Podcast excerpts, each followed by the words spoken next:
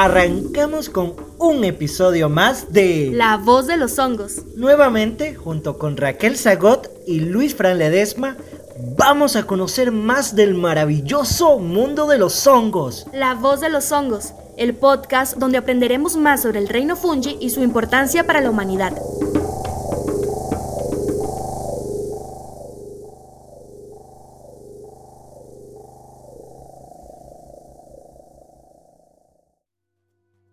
Buenos días, aquí estamos de vuelta. Muchísimas gracias por escoger escuchar la voz de los hongos. Les saluda Luis Francisco Ledesma.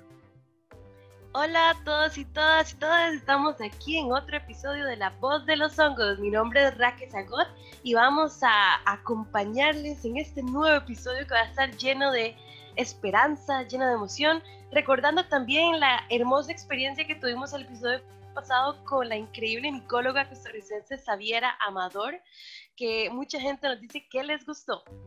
Muchísimas gracias por el montón de comentarios tan lindos hacia Xaviera.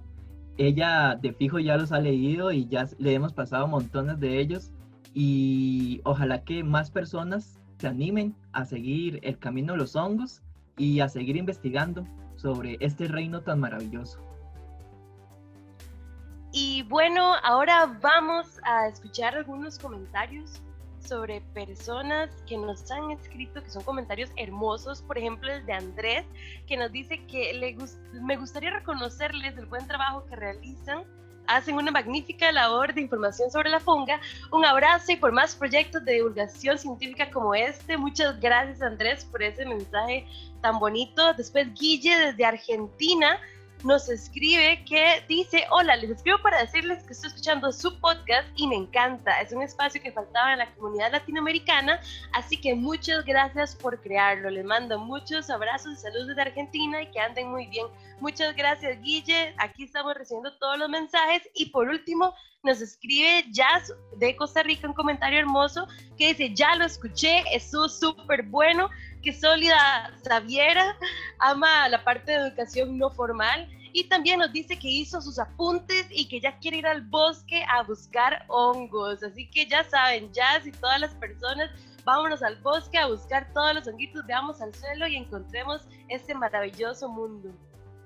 Y muchísimas gracias con este comentario que mm, finalmente estuve leyendo Raque, que es como de los que nos motivan más que quieren salir a buscar los hongos. Eso es lo que queríamos, que las personas antojen de ir a buscar los hongos, de ir a observarlos a los bosques.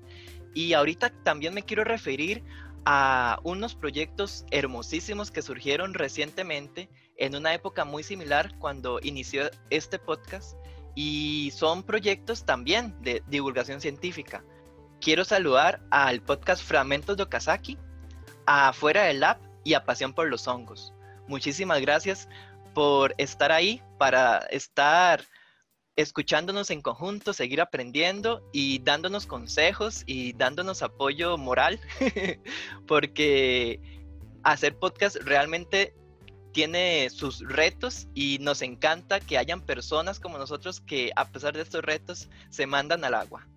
Y bueno, ya para ir entrando en materia del día de hoy, quería preguntarles si ya escucharon hasta el final de los podcasts de que hay una frase que dice los hongos van a salvar la humanidad. Y esa frase no la pusimos por cualquier cosa. No sé si ustedes han preguntado cómo, de qué nos tienen que salvar y por qué los hongos nos van a salvar. Y realmente necesitamos ser, salvados. ¿De quién o de qué?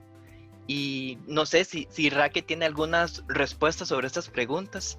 Y es, es, muy interesante pensar eso y a mí, por eso me encanta esa frase de que los hongos nos van a salvar porque nos hace cuestionarnos qué es lo que está pasando a nuestro alrededor. Y ese cuestionamiento es esencial para entendernos parte de todo ese entorno que nos rodea. Pero ¿cómo llegamos hasta acá? ¿Cómo ingresamos a esta crisis climática multifactorial que no entendemos o no sabemos qué está pasando? Hay mucha información en todos los lugares y a veces nos confundimos Por eso creemos que es esencial verlo desde la raíz. Es importante entender la historia planetaria. Resulta que dicen que la Tierra tiene 4.600 millones de años de existir, pero los seres humanos o los Homo sapiens sapiens también dicen que apenas llevamos nosotros solillos acá 10.000 años en la Tierra. ¿Y por qué es eso? Antes habían neandertales, ¿verdad? Antes había homo antes había un montón de especies que se parecían a nosotros y nosotras. Entonces, desde hace 10.000 años que estamos en este planeta, ¿cómo hace una especie como la nuestra, así como el Homo sapiens sapiens, una especie dentro de todo el resto, para cambiar, para hacer que la Tierra cambie de una era geológica a otra? Antes, en las eras pasadas, esos cambios eran provocados por cataclismos naturales, tales como asteroides, o eh, erupciones volcánicas o glaciaciones. Quiere decir que el ser humano se convirtió en esta fuerza biogeofísica tan grande que logramos cambiar de una era geológica a otra, logramos cambiar del Holoceno al Antropoceno y es que la Tierra tiene un montón, montón de años. Es algo que, que, que realmente no termino de procesar cómo la humanidad tuvo la capacidad de obligar al planeta en, su historia geológica de cambiar de era. No sé si, si me ayuda como a entender un poco más esta parte, porque ¿qué, qué pasó ahí? O sea, realmente me sorprende. O sea, no sabía que estábamos como en el antropoceno y en una era muy reciente, porque esto como que uno piensa tal vez en los dinosaurios, piensa tal vez como en estas eras geológicas muy pasadas, pero o sea, ¿qué significa que estemos en el antropoceno? Eso es todo interesante porque a, mí me sorprende también eso, o sea, como una especie tiene la fuerza de una glaciación. Eso es algo que si lo ponemos en contexto, en comparación, es impresionante. Y cómo pasamos de una era geológica llamado Holoceno al Antropoceno, que es el Antropoceno, y antro se refiere al ser humano, ¿verdad? Entonces estamos hablando de una era geológica toda totalmente moldeada por una especie humana que es diminuta en comparación con todo el planeta Tierra. Hay un grupo de trabajo de científicos que se llama el Grupo de Trabajo del Antropoceno, que ellos hablan de que existieron cambios tan grandes en la década de los 50 que ahí es donde realmente se cree que existe este inicio o este cambio de era geológica en el mundo. Antes ah, se hablaba también de la revolución industrial, por ejemplo, pero ¿por qué no se habla de la revolución industrial como este cambio eh, o límite de era geológica ante otra, porque la revolución industrial se, se, dio en espacios situados en el mundo, no fue algo global. En cambio, en los años 50, el grupo de trabajo del Antropoceno habla específicamente de la prueba Trinity eh, de 1945 en Alamogordo, Nueva México, que fue la primera eh, bomba nuclear que salió en historia, que se dice que cambió la historia termodinámica de la Tierra para siempre. Ustedes pueden creer eso. Entonces se habla de la década de los 50, donde hicieron todos estos cambios tan grandes que comenzó a, hacer que la Tierra transicionara a otra era geológica. Por ejemplo, voy a hacerle unos ejemplos que dan los científicos del grupo de trabajo del Antropoceno que hablan de la dispersión de isótopos radioactivos o las bombas nucleares, que todavía no sabemos cuánto pasó, ¿verdad? Todavía no sabemos cuántos seres, eh, cuántas bombas generaron o cuántas bombas existieron. Eh, también habla de la intensificación agrícola, crecimos demasiado como población. Entonces, ¿qué pasó eso? Eso generó un uso masivo de fertilizantes. Se prohibió el cáñamo para siempre en los 50 también, entonces se dio la dispersión humana del plástico. Todo lo que produce Monsanto agarró fuerza, la minería se intensificó fue una pérdida de biodiversidad tan grande, se hicieron urbanizaciones, comenzamos a comernos casi que el bosque, no paramos de reproducirnos, entonces todos estos factores dieron a que en los 50, de ahí se cambiara del Holoceno al Antropoceno. Y se dice incluso que la actividad humana afecta tanto los procesos del planeta que determinan los procesos de la ecosfera. O sea, todos los cambios realizados del ser humano en el sistema socioeconómico mundial influye dentro de la Tierra. Usted puede creerlo, es impresionante. Es como que me cuenten la historia de, del mundo que nos vio nacer desde otro lugar. Esto nadie nunca nos lo contó y al momento pocas personas lo deben de saber y por eso es como saber que si ustedes realmente se preguntaron que necesitamos ser salvados, pues aquí está este contexto en el que estamos viviendo y en el que la misma humanidad trajo consigo con este masivo desarrollo en la década de 1950. O sea, creo que hay que ponerla como, como un punto de, de partida para empezar a tomar decisiones a partir de ahí, porque eso, por más crudo que suene, porque realmente es fuerte y crudo todo lo que ha sucedido, hay que entender que estamos en ese contexto que nos acaba de describir Raque y, estoy todavía como asimilándolo. Entonces, ¿qué hacer en este contexto tan complejo, Raque? Quería traer un recuerdo del grupo de trabajo de Roma, eh, que fue como en los 70 quienes comenzaron a investigar qué iba a pasar. Entonces, desde los 70 sabemos que la crisis climática en 2030, o sea, en 10 años, iba a ser inmanejable, pero estamos a 10 años de cambiar algo. Y estas propuestas existen desde los 70, que comenzaron a salir todas estas compus, que se comenzaron a salir todos los cálculos y existen.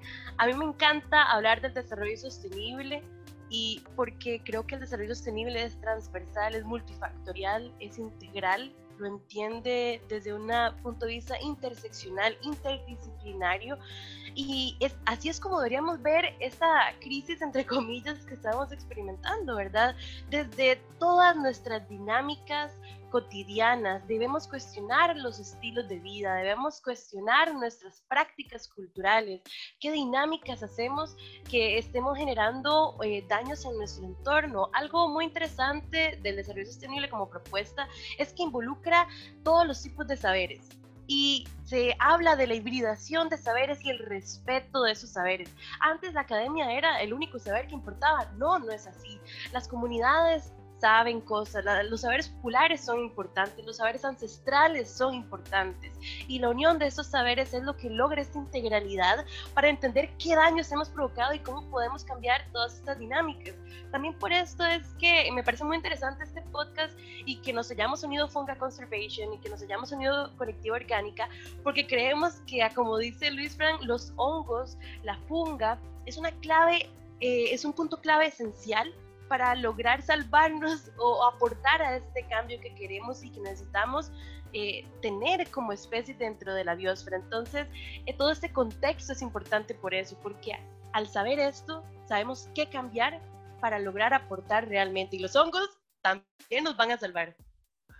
Y bueno, creo que Raque ah, da como una excelente referencia a todo lo que podemos hacer para eh, generar un cambio, para empezar a pensar diferente, porque vemos que los hongos han estado como ahí un poco aislados de todas las posibles soluciones que, se enfrenta a, ahorita la humanidad. O sea, estos retos están desde hace años, pero las soluciones que también están generándose en diferentes lugares muchas veces no toman en cuenta los hongos. Y creo que conocer más sobre los hongos da como una mayor posibilidad de ir construyendo soluciones más integrales y desde lugares que podamos construir desde la propia eh, fauna nativa, funga nativa y flora nativa. Porque nada hacemos trayendo soluciones de países asiáticos, de países europeos, en Latinoamérica, teniendo los hongos aquí en nuestros países. Por eso es necesario estudiar lo que tenemos aquí y con la misma capacidad técnica y, de las diferentes personas que tenemos en, nuestros países, generar estas alternativas, porque son los hongos nativos los que van a solucionar problemas de los lugares en los que nos encontramos. Si bien algunos otros hongos pueden servir, posiblemente eso va a impactar los ecosistemas, porque estamos trayendo vida de otros lugares. Entonces, hay que también pensar en el impacto a nivel ecológico, de traer micorrizas, por ejemplo, que ahorita está muy común y como un boom de micorrizas para las huertas y para promover el crecimiento de las plantas en, en, diferentes proyectos de agricultura, están trayendo micorrizas de otros países. Entonces, de ahí, ahí hay una propuesta, una posible solución a una situación de mejoramiento de suelos, pero con micorrizas de otros países. ¿Por qué no se hace con las micorrizas de Costa Rica? Eso también hay que cuestionarlo y hay que darse cuenta que está sucediendo. Y me quiero referir a casos ahorita específicos de proyectos increíbles que están pasando en diferentes lugares del mundo, específicamente con micomateriales. Ahora que estábamos saludando a nuestros, a nuestros amigos de el podcast Pasión por los Hongos, ya hay propuestas de micomateriales. ¿Qué son micomateriales? Materiales con hongos. Mico es la raíz de, de los hongos, ¿verdad? Por eso micología. Y por eso ahorita les voy a hablar también de micorremediación, que es una parte que sale de la bioremediación. Entonces los micomateriales también salen de toda esta propuesta de biomateriales. ¿Y qué son los micomateriales? Son una forma de hacer diferentes productos a base de los hongos, a base de micelio de hongo.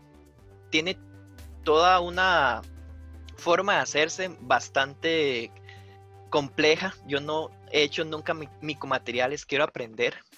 Tiene parte de base de siembra de hongos, porque es una fusión de siembra de hongos, de diseño, de lo que yo ando buscando. Entonces, si yo quiero hacer como un sustituto de una cajita de estereofón, donde vienen productos como perfumes, como chocolates o otras cosas que hemos visto siempre en cajitas de estereofón, porque ellas también son como moldes, pues hay que hacer un molde de esa cajita, pero para que crezca el micelio ahí. Entonces es todo este reto de hacerlo para que no solamente crezca el hongo sin ningún contaminante, porque es posible que se contamine el micelio, sino que tenga la funcionabilidad y la durabilidad. Y eso ya son cosas de ingenieros industriales a los que yo no tengo idea, y por eso todas estas propuestas de hongos necesitan ser integrales, necesitan que varias personas estén metidas diseñando o proponiendo las nuevas cosas que, que, vayan surgiendo, no solamente con micomateriales, pero también con micorremediación. Ahora para ir metiendo este tema, que es biorremediación, básicamente es limpiar algún contaminante con Em, algún organismo vivo. Básicamente se usan plantas, bacterias u hongos. Entonces por eso micorremediación. Yo tengo un contaminante, posiblemente algún producto del petróleo que está generando gran impacto ambiental. Entonces, con la gran capacidad que tienen las enzimas de los hongos, se ha demostrado que diferentes grupos de hongos tienen la capacidad de romper las moléculas de esos contaminantes, de esos metales pesados corrosivos y que están ahí sin descomponerse porque son sumamente fuertes a, nivel químico. Entonces las enzimas de los hongos tienen la capacidad de romper eso y hacerlo más sencillo y de pronto se pueden combinar. Entonces yo rompo eh, eso con hongos, luego lo rompo con algas o con plantas y luego lo termino de romper con bacterias. Entonces es posible hacer esa fusión de bioremediación entre diferentes organismos y ya existe la tecnología para eso. Y obviamente también estamos con la medicina. Podemos ponerle el nombre de micomedicina, ya que estamos con la, la raíz de mico. Y bueno, nosotros no estaríamos vivos posiblemente porque fueron los hongos quienes trajeron esta nueva revolución médica a, la ciencia del occidente con la penicilina. Entonces, posiblemente si alguno de nuestros antepasados tenía una infección muy severa, se moría. Pero ahora vamos a tener muchas más posibilidades de sobrevivir y de tener una humanidad más longeva y más saludable gracias a los hongos. Y a partir de ese descubrimiento de la penicilina han surgido montones más de productos eh, desde la farmacia, desde la medicina, para curar montones de enfermedades severas, más que ahora viene los super, las superbacterias, ¿verdad? Entonces están buscando superhongos para curar las, a las superbacterias. Es algo muy curioso. Pero de pronto también hay hongos que también van a, a, querer aprovecharse de esto y están encontrando hongos que son imposibles de curar, porque también los hongos eh, causan enfermedades en personas y eso es, un reto también de esta investigación que está surgiendo y por eso se necesita integralidad de conocimiento en este montón de áreas, no solamente biólogos o biotecnólogos, se necesitan montones de capacidades para integrar y generar propuestas que realmente sean eficientes y que sean realistas, básicamente, que respondan a problemas de la realidad a la que nos enfrentamos. Por eso mismo hoy hablamos de la esperanza, porque todas estas ideas y todo esto que nos dijo Luis Frank a mí en un día gris me trae esperanza, por ejemplo, porque por eso decimos que los hongos nos van a salvar de toda la crisis que estamos experimentando, porque la funga trae esperanza, trae posibilidades.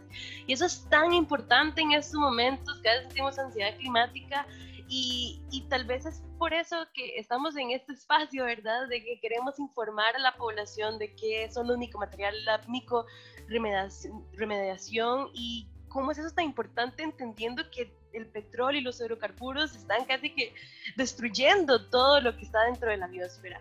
Por eso es importante vincularnos con los procesos de los ecosistemas, de nuestro entorno, ser curiosos y curiosas, investigar siempre todo, cuestionarnos nuestros estilos de vida, nuestras prácticas culturales y qué alternativas existen y por qué en este caso los hongos van a salvarnos de toda esta crisis.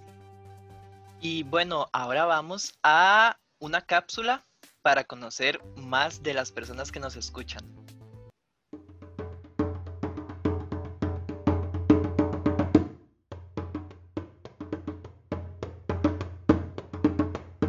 Hola mundo, soy un hongo.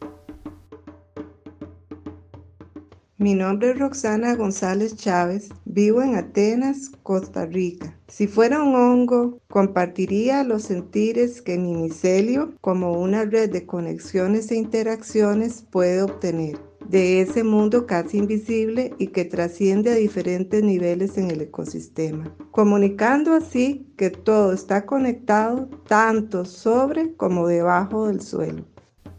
¿Y vos, qué le dirías al mundo si fueras un hongo? Queremos saber tu opinión. Escríbenos por redes sociales para participar en esta nueva sección. Hola mundo, soy un hongo. Y ya regresamos. ¿Escucharon qué bonito lo que dijeron? Ahora vamos a comentar sobre los procesos que podemos facilitar para aportar en este gran giro, este gran cambio que necesitamos y queremos ver en nuestra sociedad, esta nueva cultura socioecológica. Quiero contarles de algo muy bonito. Existe una propuesta global llamada la Carta de la Tierra. Este es un documento integral, es un marco ético rector que nos dirige hacia este gran giro que queremos ver como sociedad. Este instrumento, se los digo desde manera muy personal, si yo tuviese que jurar sobre algo, juraría sobre la Carta de la Tierra. Es un instrumento muy integral que habla, eh, al menos los pilares, tiene cuatro pilares principales, hablan del respeto y cuidado de la comunidad de la vida, el segundo pilar habla de la integridad ecológica, el tercero habla de justicia social y económica y sobre democracia, no violencia y paz. Todos esos pilares son fundamentales y entendiendo esos pilares podemos entender la interseccionalidad y la integralidad que necesitamos enfrentar y las dinámicas que podemos aportar para adaptarnos a este nuevo comienzo de existencia, a este nuevo gran giro. La Carta de Tierra se adapta a todas las culturas, fue un proceso hermoso creado por un consenso mundial mediante un consejo de la sociedad civil. Eso es súper importante, imagínense ustedes que hasta Leonardo Bob estuvo, Mercedes Sosa estuvo, tomaron en cuenta el conocimiento de los inuit, de poblaciones indígenas alrededor del mundo. Entonces, el, si tienen chance y se pueden verlo, la Carta de la Tierra es un instrumento esencial para dirigirnos en esta época donde a veces no sabemos qué está pasando, ¿verdad? Está todo muy confuso y la Carta de la Tierra es eso, es un nuevo documento, un marco ético rector que nos dirige a ese giro que necesitamos.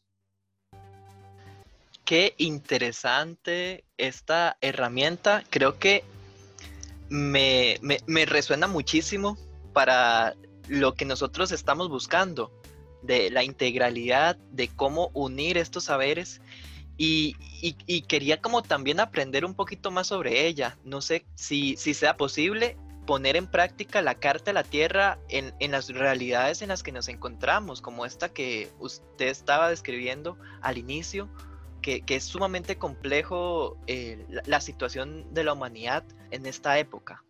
Eso es lo bonito de la Carta de la Tierra, que nos permite marcar nuestro propio camino en este cambio eh, socioecológico que necesitamos.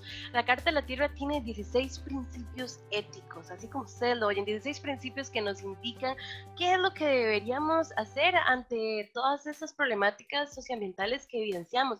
Si ustedes quieren saber más, igual la carta de la tierra.org eh, es la página de, de la carta, entonces ahí pueden meterse a investigar, ver todos los videos pero quiero contarles qué significa la Carta de la Tierra para una persona como, como, nosotros y nosotras. La Carta de la Tierra, como nunca antes en la historia, nos marca un destino común que nos invita a buscar este nuevo comienzo que necesitamos. La Carta de la Tierra también habla de proteger y restaurar la integridad ecológica de los sistemas ecológicos de la Tierra, por ejemplo. En esto podemos integrar a los hongos y a la funga en todos estos aspectos, porque cuando hablamos de funga, también hablamos de, de conservación de suelos, por ejemplo, que los hongos logran mantener todos los suelos para que no se erosionen y eso es algo súper importante. Y desde esos aspectos sería hasta cuidar nuestro entorno ecológico si tenemos hongos, sabemos que estamos en un ambiente sano y ecológicamente equilibrado. También toma la Carta de la Tierra especial preocupación a la diversidad biológica y a todos los procesos naturales que sustentan la vida, como la flora, la fauna y funga. Por eso es esencial ver todos estos principios éticos, porque también habla, por ejemplo, de la justicia eh, tributaria internacional, habla de la redistribución de la riqueza para lograr esos principios. Entonces, y este cambio, entonces lo veo desde un punto de vista más integral. Por eso si tienen chance de verdad, tienen una oportunidad, vayan a buscar la Carta de la Tierra, están todas las redes sociales, en toda la página. Es un documento, una herramienta, un instrumento muy bonito para utilizar en estos campos. Qué increíble, yo estoy como pensando en, el montón de aplicaciones a las que se le puede dar la Carta de la Tierra y aquí es donde yo hago como el puente con esta propuesta de la flora, la fauna y la funga, porque muchas veces cuando se habla de biodiversidad no se incluye los hongos.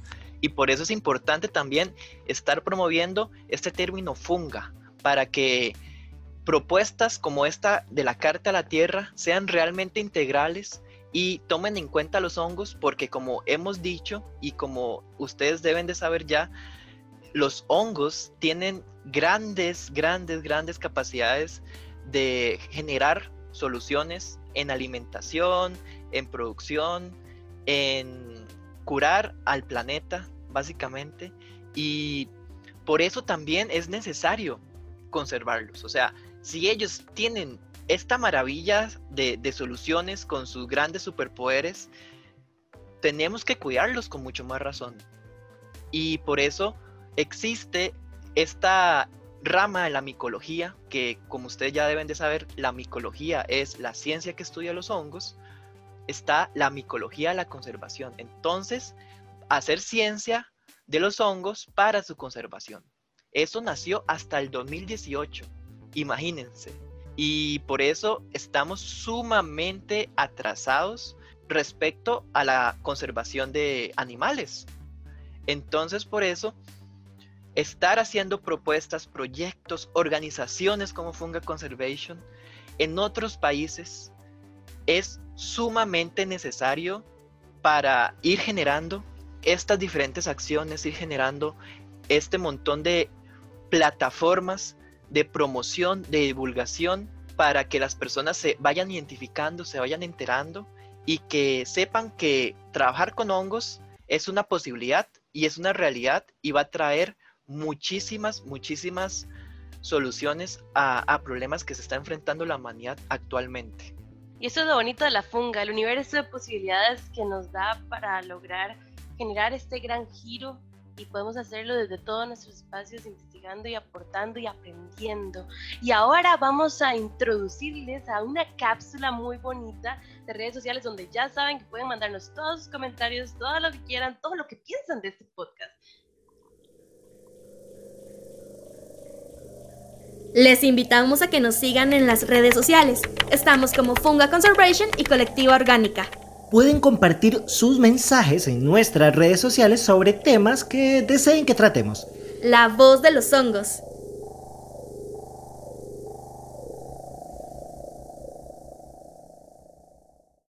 Ya estamos de vuelta y yo quiero saber que Raque nos cuente qué podemos ir haciendo para esta transición, para que este giro del mundo sea posible. ¿Cómo hacemos para que las personas, para que los que están tomando las decisiones tomen en cuenta la Carta de la Tierra y a la biología de la conservación o a la micología de la conservación? Bueno, y esto es algo muy bonito. Y la Carta de la Tierra da ese también ese universo de posibilidades eh, que debe existir en todo lugar, también como lo da la funga. Hay algo muy interesante y es cómo aplicar la Carta de la Tierra en los gobiernos locales. Por dicha, eh, hace poco presentó Colectivo Orgánica un proyecto a la Municipalidad de Palmares, la Municipalidad del Cantón de Palmares de Alajuela, eh, sobre este tema de avalar la Carta de la Tierra como herramienta, instrumento y marco ético rector dentro de las gestiones, no solo de las personas regidores a la alcaldía, dentro de las gestiones de la, la gente encargada de gestión social, gestión ambiental, eh, la gente encargada de planificación urbana. ¿Por qué? Porque la crisis climática debe tener todo esta, este reforzamiento de nuevos valores en sostenibilidad de lo que estamos hablando. Porque la Carta de la Tierra al menos habla de cómo está conectada la integridad ecológica que vendría siendo la conservación biológica, y aquí podríamos meter a la funga, y cómo está esto vinculado con los derechos humanos, y cómo está esto vinculado con la reactivación económica o la redistribución de la riqueza. Porque todo está conectado y tenemos que entenderlo en esta diversidad. Y por eso hablamos de, la esperanza en este, en este episodio, porque en este episodio queremos llevar esta esperanza que trae al menos este documento, pero la esperanza de, hacer cada quien algo por su entorno, que es lo que debemos hacer, revisar estas dinámicas, cómo generar estas mejores dinámicas con mi entorno, eh, sea desde la alimentación, sea desde cualquier espacio, desde la siembra de especies, se pueden hacer cosas y se pueden hacer desde el espacio y eso es algo que tenemos que tener claro. La crisis climática a veces se ve como un mundo tan grande así encima de nosotros, pero no, nosotros y nosotras tenemos la posibilidad de cambiar eso. Así es, tenemos toda la capacidad y es que somos nosotros y nosotras y nosotres quienes vamos a construir este futuro, este mundo que queremos. Y si nosotros no empezamos hoy en este presente, a construirlo, alguien más lo va a hacer por nosotros. Y vamos a vivir en ese mundo que nos obligaron a, vivir, como ahorita em, les explicaba Raquel al inicio del podcast, porque en el 1950 cambiamos de era geológica y ahí nos tocó vivir en ese mundo. Entonces, así como estas personas llevaron al mundo a ese gran deterioro, estoy seguro que nosotros y nosotras y nosotros tenemos la capacidad de unirnos y construir un futuro nuevo, un mundo nuevo. Y para eso es importantísimo la conservación. Y no solamente la conservación como ese, eh, em, ese término como un abstracto que le dejamos a, las personas que están haciendo ciencia eh, en biología, en biotecnología, en, que estén ahí haciendo el montón de investigaciones súper importantes porque tenemos que comunicar esta información, tenemos que integrar y unir a las personas en donde estos em, diferentes organismos que estudiaron, eh, donde las personas eh, se relacionen con ellos. Entonces, no basta con llegar a decir, ok, tenemos que conservar a la lapa verde, por ejemplo, que es un animal súper amenazado actualmente en Costa Rica y que eh, quieren reactivar la minería en la zona norte en Costa Rica y ahí se sabe que es un hábitat importantísimo de la lapa verde. Entonces eso ya es una cosa que tenemos que tomar en cuenta a la población que está viviendo alrededor, no solamente al animal y al, a la planta que come, sino a la población que está viviendo alrededor de, las, de las diferentes comunidades de La Paz Verdes. También tenemos que tomar en cuenta al cantón que alberga la Lapa Verde, al país que alberga la Lapa Verde, porque así es como se van generando propuestas integrales de conservación. Sabemos que es una especie de bandera, todo el mundo la conoce, todo el mundo la ama, todo el mundo sabe que se llama Ara y, por ahí hemos visto sus fotos y, son hermosísimas. Pero entonces pensemos en otro animal que también tenemos que conservar, que no es la lapa verde. Pensemos entonces en un hongo. ¿Qué tenemos que hacer para conservar un hongo? ¿Alguien lo sabe? ¿Alguien ha escuchado propuestas, proyectos para conservar un hongo en específico, así como la lapa verde en específico? Entonces, eso es a lo que me refiero. La micología de la conservación nació recientemente y así como Raque está diciendo que tenemos que integrar la Carta de la Tierra en, estas eh, propuestas, en, en, esos proyectos, también tenemos que integrar a los hongos en proyectos de conservación para que las decisiones realmente los incluyan y para que todo lo que hagamos día con día sea pensando en que si yo hago algo, posiblemente las generaciones de aquí a 50 años no van a conocer nada de su organismo y realmente yo creo que todo el mundo se merece ver la belleza de que son los hongos, de las plantas, de los animales. Todos tenemos el derecho de disfrutar de sus maravillosas dinámicas y de sus grandes capacidades de darnos alimentos, de darnos medicina, de darnos estética. Y por eso tenemos que pensar en conservarlos desde ahorita. Y qué bonito escuchar eso porque yo siento siempre mucha esperanza cuando hablo de la funga. Por eso creo que me metí en este podcast con Funga Conservation porque es esa esperanza la que me llama. Y a veces hablo con muchas personas eh, siendo formadora ecológica y me dicen, pero ¿cómo hace usted para tener la esperanza para continuar entendiendo que vivimos en esta crisis? Y bueno, eso es algo que es una lucha cotidiana que debemos enfrentar las personas que creemos en este nuevo giro, en este nuevo cambio, y es que entender también que vivimos en un sistema capitalista, mercantilista, industrializado, que usa la retórica del miedo para implantarnos esta apatía. ¿Y qué hace el miedo? El miedo nos paraliza. Pero ¿cómo tenemos, cómo podemos tener esta esperanza? Dentro de la cotidianidad para lograr y aportar en ese gran giro.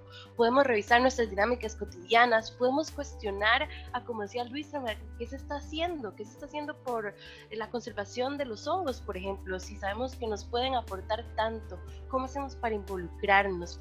Ver también desde mis dinámicas cotidianas cómo puedo hacer para tener un ambiente sano y ecológicamente equilibrado puedo no comprar plástico, puedo variar mis proteínas semanales, incorporar incluso hongos dentro de esas proteínas, puedo sembrar plantas polinizadoras que sé que van a atraer especies de, mariposas, colibríes y un montón más para lograr esta vinculación y también entender que si estamos cerca de la naturaleza, nuestro, nuestro cerebro genera ondas alfa.